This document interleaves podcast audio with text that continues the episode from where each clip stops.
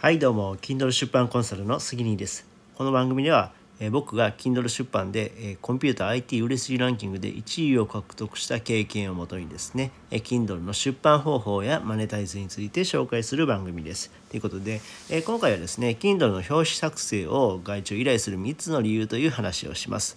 えーとこんなツイートを僕はしました。表紙は自分で作らない方がいい、なぜならデザインスキルがないと難しい。表紙は読者が一番初めに目を引く部分。インフルエンサーじゃないから読者は表紙で決める。っていうことで、まあ、僕は知り合いのダーマンさんに依頼しましたっていう話です。話ですというツイートです。はい。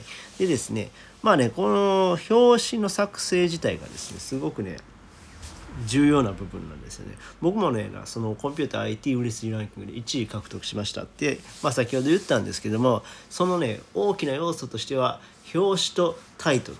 これでねもう大方決まるっていう感じですね。うん。うん。やっぱりね表紙とタイトルをこうしっかりしておかないとなかなかランキング上位には上がれないです。やっぱりねそれは僕なんか本当に弱小インフルエンサーインフルエンサーでも何でもないですね。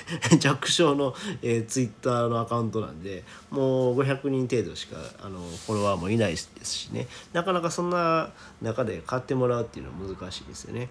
だとしたらやっぱりその目立つ表紙そしてタイトル付けが重要になります。うん、で自分で作ろうと思ってもねなかなかねこれ本当にデザイナーさんとか経験してるんやったらいいですよ。でも経験してないそのど素人がもしデザインをしようとして表紙を作ったとしてもまあまあ厳しいかなと、うん、思います。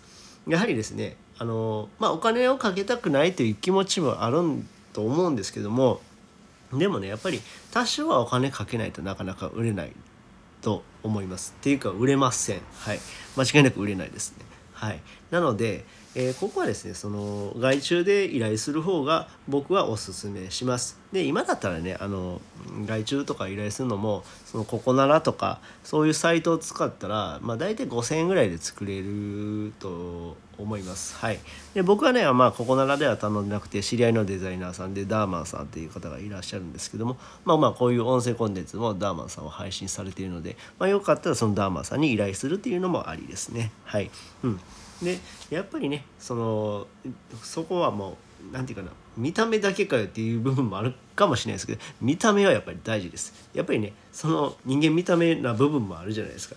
やっぱりその僕はコンサルですって言って汚い格好してる人にコンサルとかしてもらいたくないじゃないですか。なのでやっぱり身だしなみ、うん、本の身だしなみは整えておいた方がいいです。そうもちろん中身も大大事ですし本の見た目も大事、うん、ここを整えないとダメですよという話でした。はい。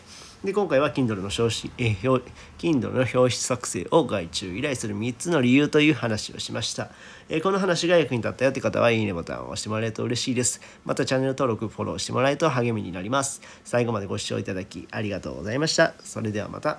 バイバイ。